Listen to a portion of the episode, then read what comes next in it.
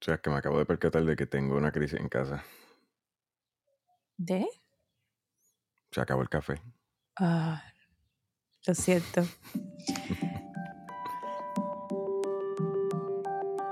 Utier demanda para frenar el contrato de Luma y que esta compañía devuelva el dinero que ya fue facturado.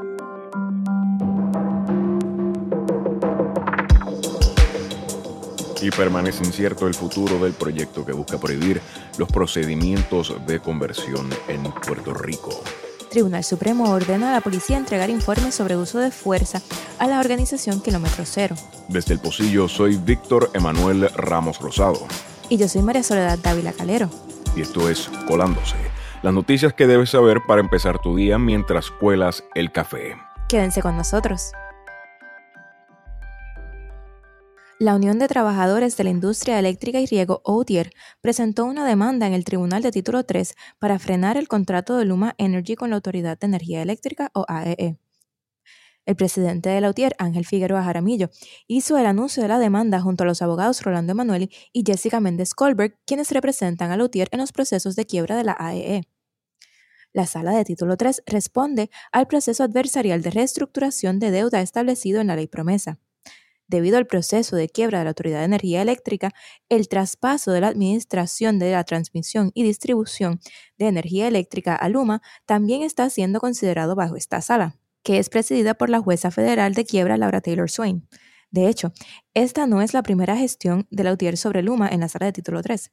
Mientras el gobierno y la Junta de Control Fiscal pidieron que se le dé prioridad a las facturas que está entregando Luma durante el proceso de transición, Lautier y el Comité de Acreedores No Asegurados presentaron mociones objetando dicho trato. En cuanto a esta demanda, Emanuel explicó que están solicitando que la jueza Swain anule el contrato de Luma pero mientras se ve el caso, están pidiendo un interdicto provisional para que se frene el proceso de transición en lo que se ve el caso. Además, Lautier está pidiendo que Luma devuelva el dinero que ya la AEE le ha pagado. La demanda fue cursada contra el gobernador Pedro Pierluisi y la Junta de Control Fiscal, la AEE e y su Junta de Gobierno.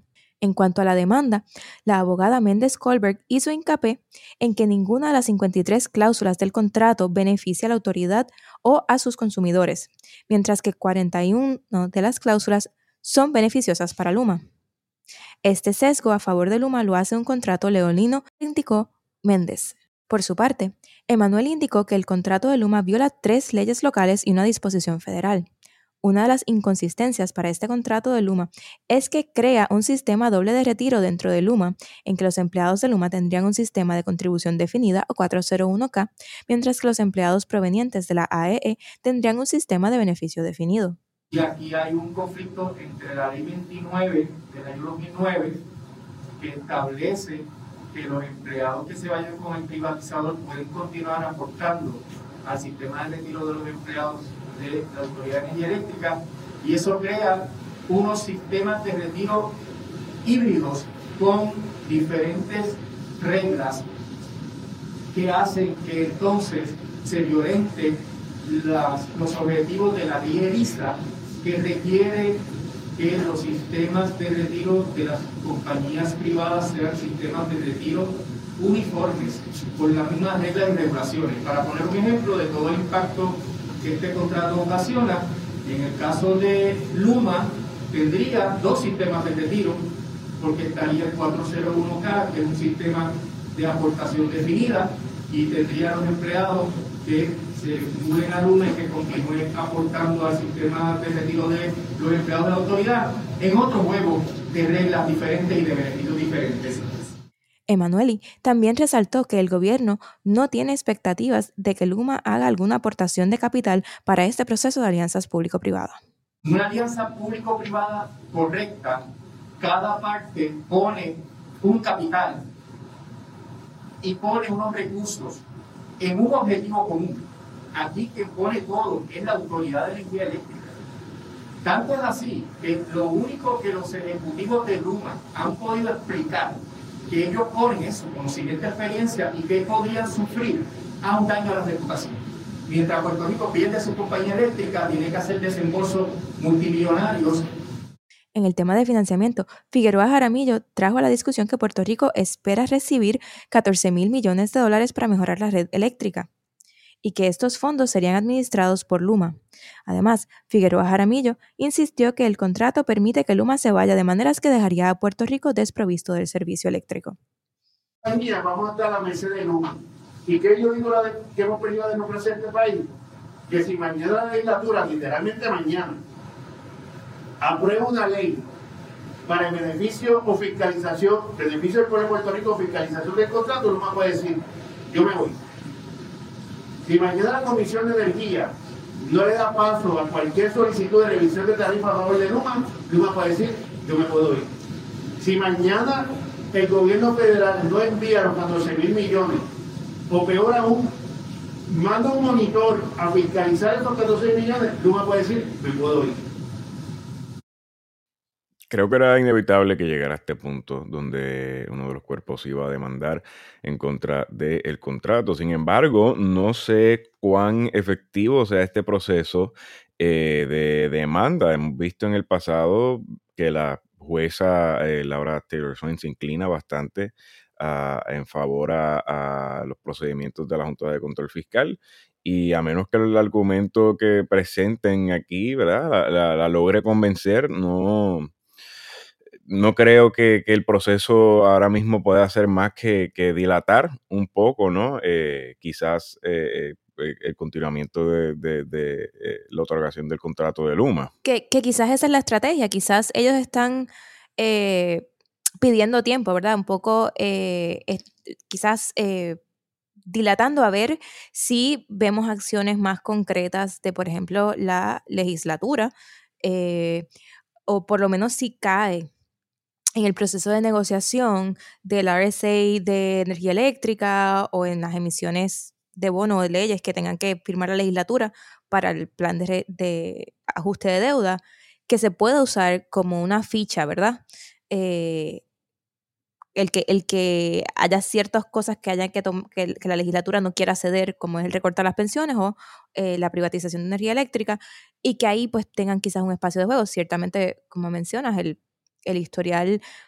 Yo creo que también este, hay que ver de dónde ella viene. Ella es una jueza federal que viene aquí a implementar, asegurarse de que se esté, que, corra el proceso de título 3. Así que, pues, uno no le pide peras al olmo.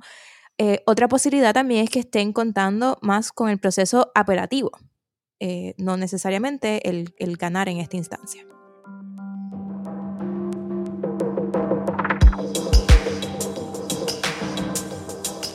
Permanece incierto el futuro del proyecto del Senado que busca prohibir la práctica de los procedimientos de conversión en Puerto Rico.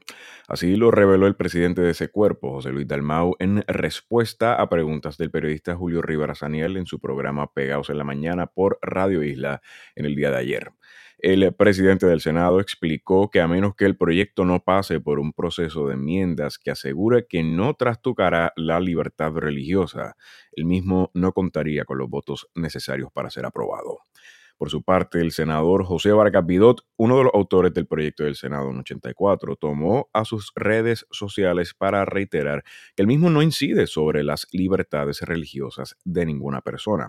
El senador independiente también expresó que el lenguaje del proyecto es el mismo utilizado en leyes del mismo tipo aprobadas en los estados de California y Nueva Jersey y que los tribunales federales la vieron y validaron la prohibición de los procedimientos de conversión. Vargas también se opuso al uso de la religión como excusa, escribiendo, y cito, lo que no podemos permitir es que la libertad religiosa se utilice como carta en blanco para permitir que se le destruya la niñez a alguien, ocasionando daños irreparables. Es maltrato, es tortura y destruye vidas hasta el punto de las personas tener ideaciones suicidas. Cierro cita. El proyecto del Senado 184 ha enfrentado resistencia desde su concepción. Durante el proceso de vistas públicas que se llevó a cabo sobre el mismo, el argumento de sectores religiosos era que el lenguaje de la medida era demasiado ambiguo y que buscaba limitar la libertad religiosa. Los autores de la medida han dicho en más de una ocasión que este no es el caso. El senador Vargas Biot cerró sus expresiones en la red social Twitter escribiendo, y cito, lo dije ayer y lo repito, el proyecto bajará mañana en comisión sin enmiendas. Y la pregunta que tienen que contestar los senadores y senadoras con su voto es, ¿permitirán que continúe la tortura y el maltrato? Sí, Rosita. Yo creo que a modo de full disclosure, eh, y yo no supongo que sea sorpresa, pero, pero la postura de, ambos es que estamos en contra de los procedimientos de conversión, punto.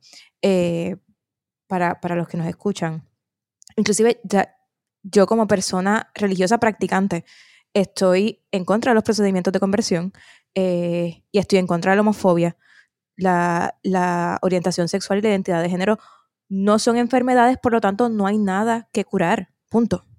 Eh, y, y, sobre el proyecto en específico, no es solo que los autores dicen que la intención es esa, es que la propia ACLU fue uno de los deponentes y dijo, mira, aquí la intención es clara, es que los profesionales de la salud y de la conducta humana no pueden hacer prácticas de conversión a menores. Esta cuestión de la ambigüedad no está en el proyecto. Así mismo, y como hemos mencionado eh, en más de una ocasión, lo hemos dicho en vivo, en radio, lo hemos dicho en nuestros propios espacios, que esto es un asunto de derechos humanos. Los periodistas siempre vamos a estar o debemos estar del lado de los derechos humanos. Así que estamos muy claros de que de lo que representa este proyecto para ciertas comunidades y el, mal que, que se busca hacer a través de los mismos. El lenguaje del proyecto es claro. ¿verdad? Y, es preocupante eh, la manera en la que se ha intentado tergiversar el mismo para presentar algo que no está ahí. Así que eh, permaneceremos pendientes a este proyecto.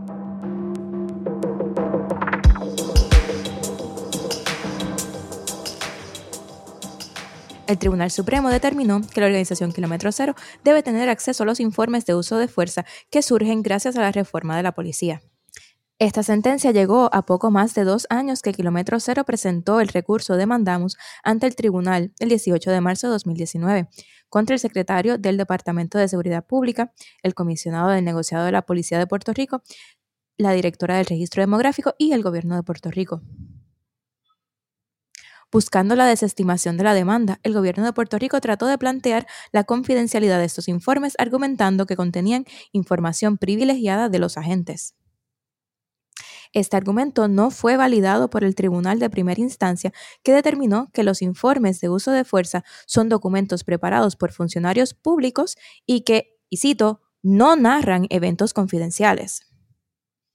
En la segunda etapa, sin embargo, el Tribunal de Apelaciones falló a favor del gobierno. En este caso, el argumento usado por el gobierno era que no tenían un deber ministerial de producir los informes y que la posibilidad de divulgación podría causar temor en los funcionarios públicos que le tocara trabajarlos. Por su parte, aunque el Tribunal Supremo reconoció que hay instancias donde debe aceptarse la confidencialidad, también dice en su sentencia, y cito, el derecho al acceso a la información pública se anda en la idea de que todas las personas están legitimadas a saber y a conocer de los asuntos gubernamentales. Cierro cita. Esta sentencia además dice, y cito, es una paradoja invocar el interés de promover que los miembros de la policía sean más honestos reportando los incidentes de uso de la fuerza, condicionando tal deber a que sea ejercido bajo un mandato de secretismo. Esa pretensión no constituye un interés apremiante, sino un interés preocupante y contrario a la reforma de la policía. Cierro cita. Kilómetro Cero es una organización que aboga por el acceso a la información y la recolección de datos confiables sobre la policía. Entre sus publicaciones se encuentran los paliques policiales, así como un informe sobre los feminicidios en Puerto Rico. La directora ejecutiva de Kilómetro Cero, Marimari Narváez, dijo en reacción a la decisión, y cito, la sentencia del Tribunal Supremo de Puerto Rico indica el derecho fundamental al acceso a la información que tenemos todos en nuestro país. Los informes que dan cuenta de cómo el Estado ejerce la fuerza contra la ciudadanía son nuestros, son del pueblo de Puerto Rico. En una democracia no se supone que haya que temerle a la policía. Lo que hay es que supervisarla, exigirle cuentas y transformarla para beneficio del país, pues ese es el cuerpo que ejerce la fuerza y por tanto un enorme poder sobre la gente. Cierro cita. Bueno, una gran victoria para el acceso a la información en Puerto Rico. Interesante el desarrollo de este caso eh, y más interesante aún la sentencia del Tribunal Supremo, me parece a mí, eh, ¿no? De, en determinación de, del mismo.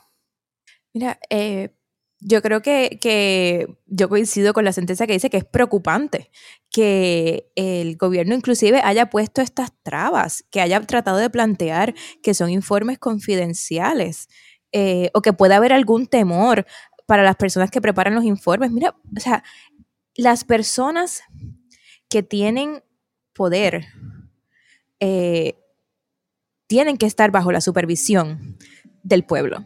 Punto. Eh, y eso implica que hay que tener acceso a la gestión que están haciendo.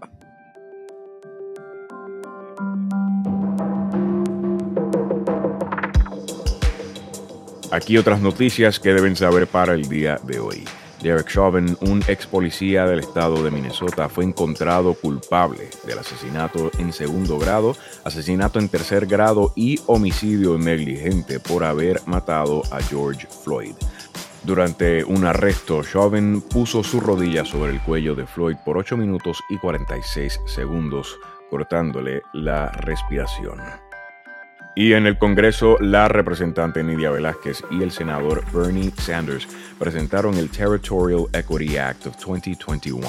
Este proyecto de ley busca aumentar el acceso de fondos federales como Medicaid para los territorios, incluyendo a Puerto Rico.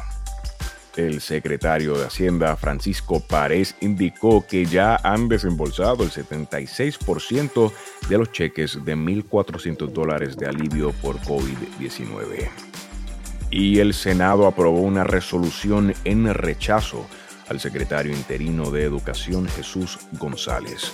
Sin embargo, el gobernador Pedro Pierluisi anunció que planifica dejar a González hasta que haga un nombramiento para que pase por el proceso de confirmación para ser secretario en propiedad. Muchas gracias por acompañarnos y les esperamos mañana para guiarles por las noticias que deben conocer para empezar su día. El trabajo del pocillo es accesible y libre de costo, y para mantenerlo de esa forma necesitamos de su ayuda. Pueden suscribirse a nuestro Patreon a través de patreon.com slash el y contribuir con el periodismo independiente. Mi nombre es María Soledad Dávila Calero. Y yo soy Víctor Emanuel Ramos Rosado. Esto fue Colándose. Nos vemos mañana.